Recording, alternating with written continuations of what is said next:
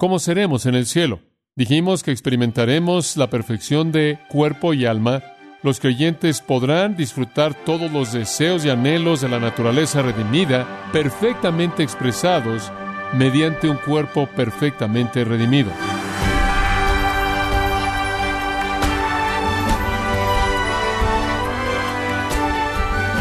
Bienvenido a su programa Gracias a vosotros con el pastor John MacArthur.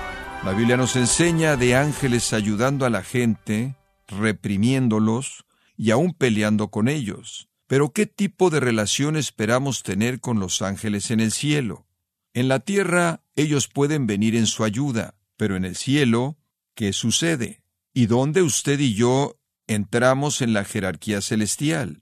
Son preguntas en el corazón de la lección de hoy con el pastor John MacArthur en Gracia a vosotros. Creo que es un tiempo importante en la iglesia del Señor Jesucristo y creo que es prioritario en la iglesia de Jesucristo que comencemos a concentrar nuestra atención en el cielo. Hubo un tiempo, creo yo, cuando la esperanza de la vida después de la muerte fue un tema central en la literatura y un tema central en los sermones. Hubieron muchos poemas escritos acerca de la inmortalidad Hubieron muchos sermones predicados de esto, hubieron muchos sermones y poemas y obras literarias escritas del tema mismo del cielo en sí. Y no unos cuantos fueron escritos inclusive del tema del infierno eterno.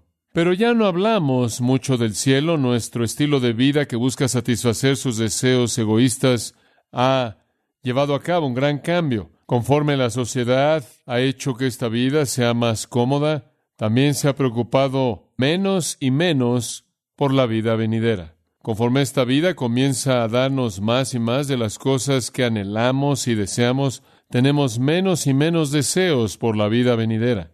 El tema del cielo y francamente el tema del infierno en realidad se han desvanecido del púlpito y la página, y usted únicamente necesita hacerse la pregunta ¿Cuándo fue la última vez que usted oyó un sermón claro de alguno de esos dos temas? Eso simplemente ya no es común. Me parece que en la actualidad, de hecho, y quizás en los últimos 15 años, que las únicas personas que parecen estar interesadas en la vida venidera están en las sectas o en la religión oriental o en círculos psíquicos o en alguna forma de pseudociencia que intente estudiar la muerte y a los moribundos y esas experiencias cercanas a la muerte. Ha habido una multiplicidad de libros de la muerte y de morir y regresar de los muertos y hablar de luces místicas y túneles y de estar inquieto y de no sentir peso y de sensaciones de flotar y demás. Pero parece como si la preocupación con esas cosas está más ligada con el mundo psíquico y del ocultismo que con la iglesia de Jesucristo. Ahora, permítame sacudirlo un poco, si puedo hacerlo. En la actualidad, en nuestra tierra, más de cien mil personas fueron a esos dos lugares en la actualidad. No llegó a los titulares y no llegará, pero otras cien mil personas mañana irán a esos dos lugares. Ese es un tazón de las rosas lleno de humanidad, todo asiento ocupado. Desciende al infierno o asciende al cielo cada día de nuestras vidas.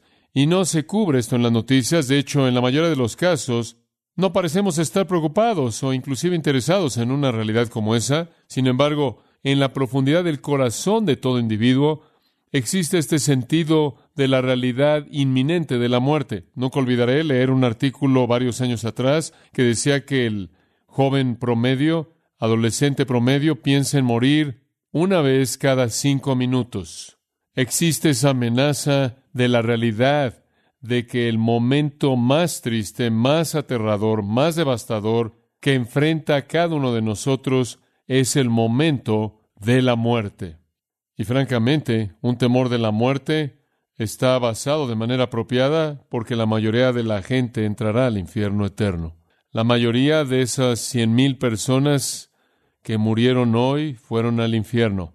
¿Qué es el infierno? La Biblia dice que ese es el lugar impío en algún lugar en este universo. En el universo, sin embargo, de manera apartada de la presencia de Dios, en donde pecadores no redimidos, que rechazan la salvación de Dios en Jesucristo, van para siempre para experimentar dolor y tormento no mezclado, interminable, tanto de cuerpo como de alma, en un estado miserable y de imperfección eterno, fuera de la presencia de Dios, en un estado total y eterno que es horrendo y de soledad. Ahora, por otro lado, hoy de los cien mil algunos se fueron al cielo. Y hay algo de regocijo en el cielo porque hay algunas llegadas nuevas. Inclusive en este momento del tiempo, en algún lugar en esta tierra, algunas personas están entrando al cielo.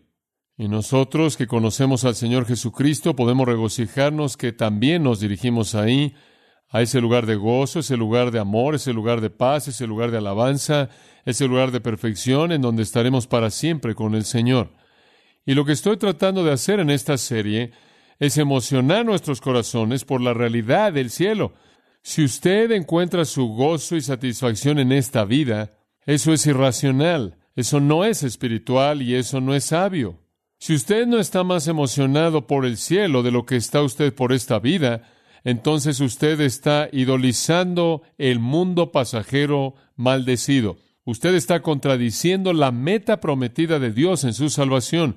Usted está buscando lo que nunca puede ser encontrado y conformándose con menos de lo que Dios quiere darle a usted. Y usted está agravando su miseria porque usted nunca encontrará lo que busca aquí. Quiero que coloquemos nuestros deseos en las cosas de arriba. Quiero que hagamos nuestros tesoros en el cielo, no en la tierra. Y entonces estamos viendo de cerca el tema del cielo. Ahora, hemos abordado el tema al hacer y responder varias preguntas. Pregunta número uno, ¿qué es el cielo? ¿Se acuerda usted lo que dijimos? Dijimos es un lugar en donde Dios vive con todos los redimidos de todas las épocas para siempre. Y también es una condición de ser a la cual todos los creyentes en la tierra pertenecen mediante la salvación. Vamos al cielo, vivimos en los lugares celestiales. La segunda pregunta fue, ¿dónde está el cielo? Y dijimos que el cielo está ¿dónde? Arriba. En el tercer cielo, más allá de la atmósfera, más allá de la estratosfera, dijimos que el cielo es la morada infinita de Dios que rodea el universo que se expande. La tercera pregunta que hicimos, ¿cómo es el cielo? Y dijimos que es un lugar glorioso, perfecto, justo, puro, santo, indescriptible, de gozo infinito, amor infinito, paz infinita y satisfacción infinita, en donde Dios vive en belleza radiante y su presencia permea todo y a todo mundo. La cuarta pregunta que hicimos, ¿cómo seremos en el cielo? ¿Se acuerda usted de la respuesta? Dijimos que experimentaremos la perfección de cuerpo y alma, mediante la cual la expresión plena de justicia y santidad absoluta serán manifiestas. Y en esa vida perfeccionada, los creyentes podrán disfrutar todos los deseos y anhelos de la naturaleza redimida, perfectamente expresados mediante un cuerpo perfectamente redimido. Llegamos a la pregunta número cinco. Y es esta. ¿Cómo serán nuestras relaciones con otros en el cielo? ¿Cómo serán nuestras relaciones con otros en el cielo? Ahora quiero darle tres categorías de relaciones. Muy bien. Vamos a ver las escrituras, vamos a tener un pequeño estudio bíblico. Simplemente imagínese que está en una mesa en algún lugar sentado conmigo y simplemente estamos hablando de las escrituras porque no quiero predicarle un sermón. Simplemente quiero llevarlo a lo largo de las Escrituras y pensemos juntos en lo que la palabra de Dios tiene que decir. Ahora, el primer grupo de seres que queremos estudiar son los ángeles. Muy bien, entonces queremos estudiar cuál es nuestra relación con los ángeles en el cielo. Martín Lutero escribió, un ángel es una criatura espiritual sin un cuerpo, creado por Dios para el servicio del cristianismo en la iglesia. Sabemos que eso es verdad. Se están moviendo siempre sirviendo la presencia de Dios.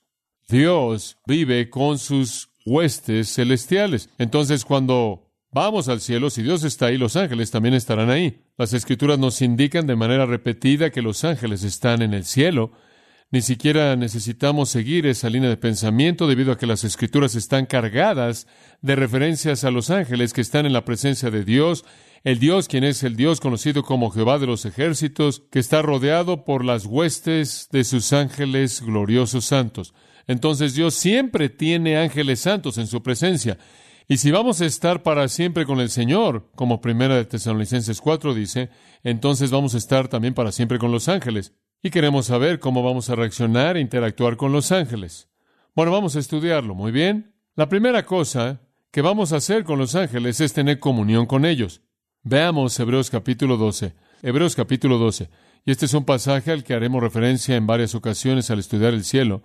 El versículo 22 dice, sino que os habéis acercado al monte de Sión, a la ciudad del Dios vivo, Jerusalén la celestial, y aquí viene, a la compañía de muchos millares de ángeles. Millares es el número más elevado en el idioma griego para el cual hay una palabra, y expresa la idea de ángeles incontables. Cuando llegamos entonces a la Jerusalén celestial y el versículo 23 a la congregación general y a la iglesia de los primogénitos enlistados en el cielo, y cuando llegamos a la presencia de Dios y los espíritus de los hombres justos hechos perfectos, y cuando llegamos a la presencia de Jesús, el mediador de un nuevo pacto, estaremos entrando a la presencia de muchos millares de ángeles. Ángeles incontables, dice Daniel, inclusive en Apocalipsis, miles de miles, porque no hay una palabra más allá de esa palabra para expresar un número. Los miles de miles y decenas de miles por decenas de miles de ángeles santos estarán en el cielo con Dios y tendremos comunión con ellos. Interactuaremos con ellos en comunión. Todos los ángeles escogidos y todos los santos escogidos uniéndose para formar el grupo de habitantes escogidos en el nuevo cielo y en la nueva tierra eternos. Y dice usted, bueno, ¿cómo serán los ángeles? Son seres espirituales, no tienen cuerpos. Pueden y tienen y adoptan la forma de un cuerpo humano de vez en cuando cuando Dios así lo diseña, pero en sí mismos son seres espirituales. Dice usted, bueno, ¿cómo es que nosotros en nuestros cuerpos glorificados vamos a interactuar con seres espirituales? No creo que ese sea un problema en absoluto. Yo puedo interactuar por el teléfono con alguien a quien no puedo ver y tendremos los ojos espirituales que pueden percibir lo que para nosotros en el mundo físico ahora es invisible. Entonces, en primer lugar, vamos a tener comunión con ellos como la congregación de los escogidos, ellos los ángeles escogidos y nosotros los santos escogidos. Y eso va a ser maravilloso. Y tendremos comunión real con ellos en la vida venidera, en el cielo. En segundo lugar, vamos a disfrutar, regocijarnos con ellos. Observe Lucas capítulo 15. Y esto nos dice un poco más acerca de su actitud hacia nosotros. Dice usted, bueno, quizás los ángeles nos van a tener celos. ¿Sabe una cosa? Los ángeles tuvieron el monopolio del cielo, en cierta manera han sido los que han estado a cargo de la obra de Dios, son los que ya están en un estado perfecto. Nosotros no hemos sido perfeccionados aún. Cuando seamos perfeccionados de manera completa, ¿acaso los ángeles no nos van a tener celos? ¿Será posible que hubiera una guerra entre los santos redimidos y los ángeles redimidos? Bueno, claro que no puede haberla, porque ambos serán eterna y absoluta y totalmente santos. Pero simplemente para que usted esté tranquilo, quiero que observe en Lucas 15 estas tres grandes parábolas de la oveja perdida, la moneda perdida y el hijo perdido. Estas no son primordialmente parábolas de monedas perdidas, ovejas perdidas e hijos perdidos. Primordialmente son parábolas para ilustrar el corazón de Dios. Y quiero mostrarle por qué. Cuando la oveja fue perdida en primer lugar, versículos 4 al 7, y la oveja fue hallada, dice en el versículo 6, que el hombre llamó a sus amigos y dijo, Gozaos conmigo, he hallado mi oveja que estaba perdida. Y aquí viene el punto de la historia. Os digo que de la misma manera habrá más gozo en el cielo por un pecador que se arrepiente que por 99 justos que no necesitan arrepentimiento. En otras palabras, Dios y sus ángeles santos van a regocijarse por el arrepentimiento de un pecador. Segunda parábola, en el versículo 8, una mujer perdió una moneda, ella encontró la moneda, ella llamó a sus amigos. Versículo 9, gozaos conmigo. Versículo 10, de la misma manera os digo que hay gozo en la presencia de los ángeles de Dios por un pecador que se arrepiente. Y aquí descubrimos que no solo Dios está gozando, sino que los ángeles están gozando. No tienen celos de la iglesia redimida, se regocijan por la iglesia redimida.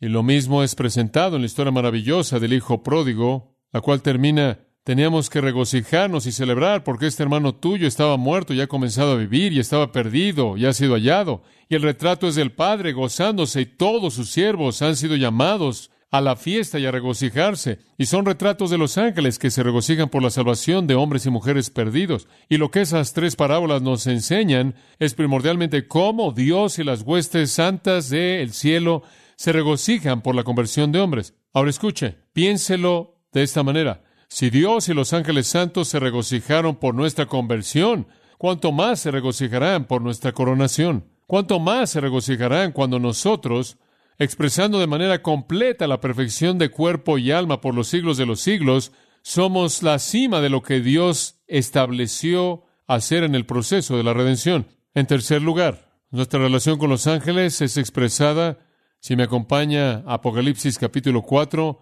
y descubrimos que nos uniremos a los ángeles en alabanza y adoración. Veámoslo por lo menos inicialmente, versículo 4 de Apocalipsis 4, alrededor del trono, el trono de Dios, descrito en los primeros versículos, habían veinticuatro tronos y sobre los tronos veinticuatro ancianos sentados, vestidos de ropas blancas y coronas doradas en sus cabezas. Estos son emblemáticos de los santos redimidos. Algunos creen que los veinticuatro ancianos se refieren a la iglesia. Yo tiendo a creer eso. Algunos dicen que doce de ellos se refieren al Antiguo Testamento, cada uno de ellos de una tribu, doce el Nuevo Testamento, cada uno de los apóstoles constituyendo a los veinticuatro. Pero de cualquier manera, se refieren a los santos redimidos. Y usted los ve ahí. Tienen sus ropas blancas, las coronas doradas en sus cabezas. ¿Qué están haciendo? Bueno, van a estar alabando a Dios. Pero añadidos a ellos usted encuentra en el versículo 6 que hay un mar como de cristal y en el centro y alrededor del trono cuatro criaturas vivientes llenas de ojos al frente y por detrás y son descritas de manera muy parecida a aquellas en Ezequiel capítulo 1, y creo que es claro que son ángeles. Y entonces usted tiene a esos veinticuatro ancianos que representan a los hombres redimidos, usted tiene esas cuatro criaturas vivientes que representan a los ángeles santos, y juntos claman sin cesar, Santo, Santo, Santo es el Señor Dios, versículo 8, el Todopoderoso, que era y que es y que ha de venir, y cuando las criaturas vivientes dan gloria y honor y gracias a aquel que está sentado en el trono, aquel que vive por los siglos de los siglos, los veinticuatro ancianos se postrarán delante de aquel que está sentado en el trono, y lo adorarán aquel que vive por los siglos de los siglos, y arrojarán sus coronas delante del trono, diciendo, Digno eres, oh Señor, y demás. Y ahí estamos, alabando y adorando a Dios junto con sus ángeles santos. Capítulo 5, versículo 6, de nuevo presenta una escena parecida. Los ancianos están ahí y las cuatro criaturas vivientes en el versículo 8 están ahí junto con los veinticuatro ancianos. Tienen arpas y copas doradas llenas de incienso y cantan las oraciones de los santos, cantan un cántico nuevo. Digno eres tú y demás cantando a la gloria de Cristo. Versículo 11, sígalo. Miré y voces adicionales entran con los santos. Oí la voz de muchos ángeles. Ahora, los ángeles no son seres físicos, pero tienen una voz. Pueden expresarse a sí mismos. Se reúnen alrededor del trono y las criaturas vivientes y los ancianos, y el número era millares de millares, y todos están diciendo, digno es el Cordero que fue inmolado, versículo 13, y todo lo creado, dice aquel que está sentado en el trono y al Cordero, la bendición, el honor y la gloria y el dominio por los siglos de los siglos, y entonces sabemos que una de las cosas que haremos con los ángeles es involucrarnos en adoración y alabanza por los siglos de los siglos de los siglos. Ahora vayamos a Hebreos y permítame mostrarle una cuarta área. Y esta creo yo será útil para nosotros, ya hicimos referencia a Hebreos 1.14, pero permítame expander su pensamiento un poco. Refiriéndose a los ángeles en el versículo 13, la palabra ángeles aparece. El versículo 14 dice, no son todos, sigan esto, espíritus ministradores, espíritus ministradores, enviados para servir aquellos que heredarán salvación. Los ángeles son espíritus ministradores cuyo deber consiste en servir a los herederos de salvación. Ahora en el capítulo 1 son presentados en contraste a Cristo. El destino de Jesús es reinar, el destino de los ángeles es servir. ¿Escuchó eso? Fueron creados para servir a los redimidos. Recuerde eso. Eso creo yo no es temporal, eso creo yo es eterno. Y creo que cuando lleguemos a la gloria, los ángeles nos servirán ahí. Nos servirán ahí, así como nos han servido aquí. Reinaremos con Cristo y aquellos que sirven a Cristo nos servirán a nosotros. Es un pensamiento increíble. Pero cuando lleguemos al cielo, los ángeles serán nuestros siervos santos dispuestos. Increíble pensar en su destino, que será ser servido por los ángeles para siempre. Ese es el destino de Jesús, el reinar. Y el tiempo vendrá cuando dejaremos este mundo y nos iremos al cielo y reinaremos con Jesucristo.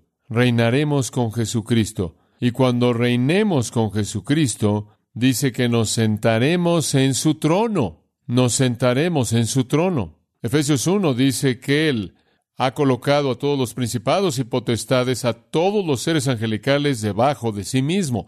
Él reina de manera suprema sobre todos ellos y nosotros reinaremos en Cristo en una supremacía como esa. En Apocalipsis 3:21, Él le dice a aquellos que son creyentes verdaderos, vencedores, les daré que se sienten conmigo en mi trono, como también yo vencí y me senté con mi Padre en su trono. Amados, permítanme decirlo de manera simple. Se nos promete que nos sentaremos en el trono de Cristo a la diestra de Dios. A ningún ángel jamás se le dio esa promesa. Nosotros reinamos, ellos sirven. De regreso a Hebreos 1, porque a cuál de los ángeles dijo Dios jamás, siéntate a mi diestra hasta que ponga tus enemigos por estrado de tus pies. A ninguno. Los ángeles no reinan, sirven. Cristo reina, nosotros en Cristo reinamos en Él. Entonces nosotros tendremos comunión con los ángeles, nos regocijaremos con los ángeles, adoraremos y alabaremos a Dios con los ángeles, pero gobernaremos sobre los ángeles y ellos nos servirán en el cielo.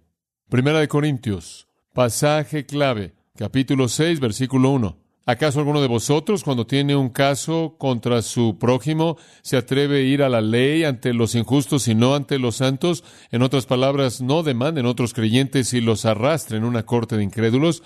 ¿No sabéis que los santos juzgarán al mundo? En otras palabras, si van a juzgar al mundo, ciertamente deberían poder resolver sus propias disputas.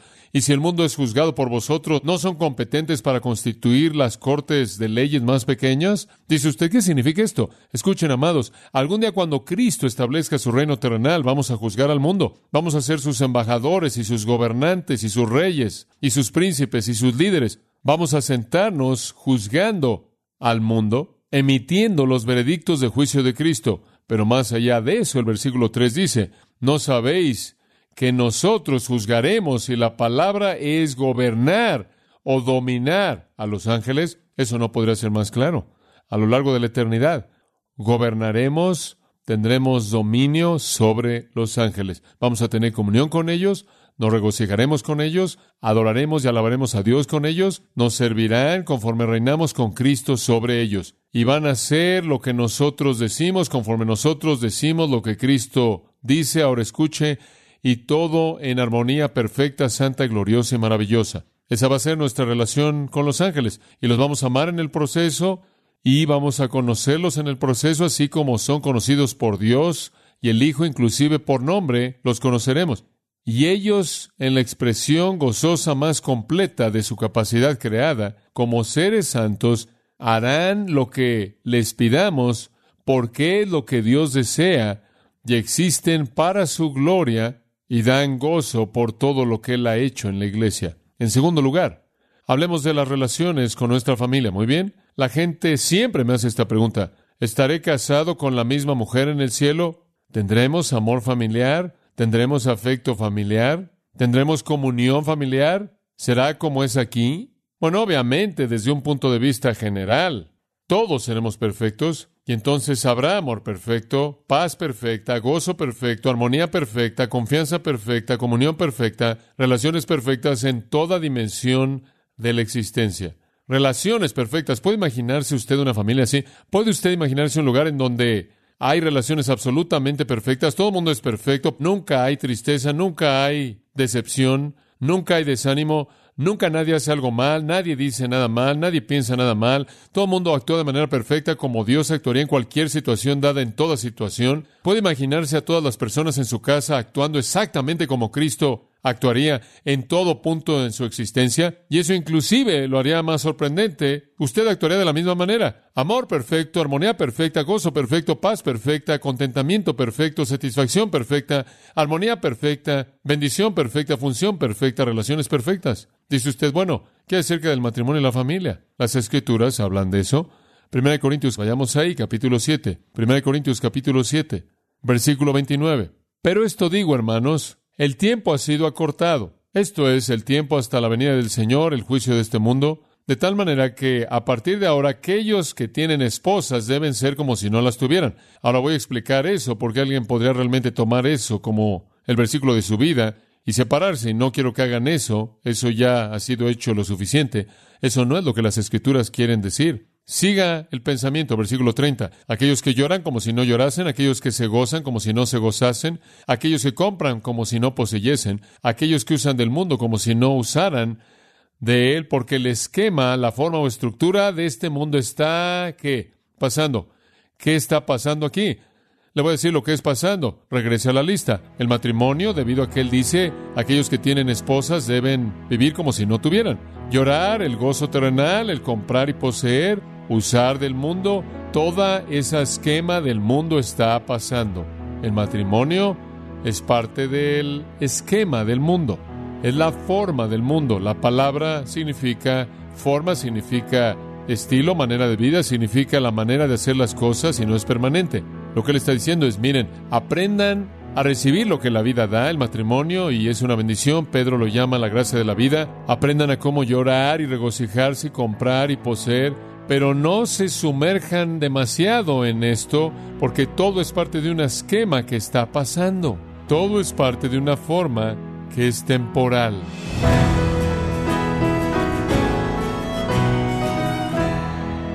Ha sido John MacArthur con el preestreno de atracciones venideras, mostrando lo que la Escritura revela acerca del hogar eterno que Cristo prometió preparar para todos aquellos que ponen su fe en Él.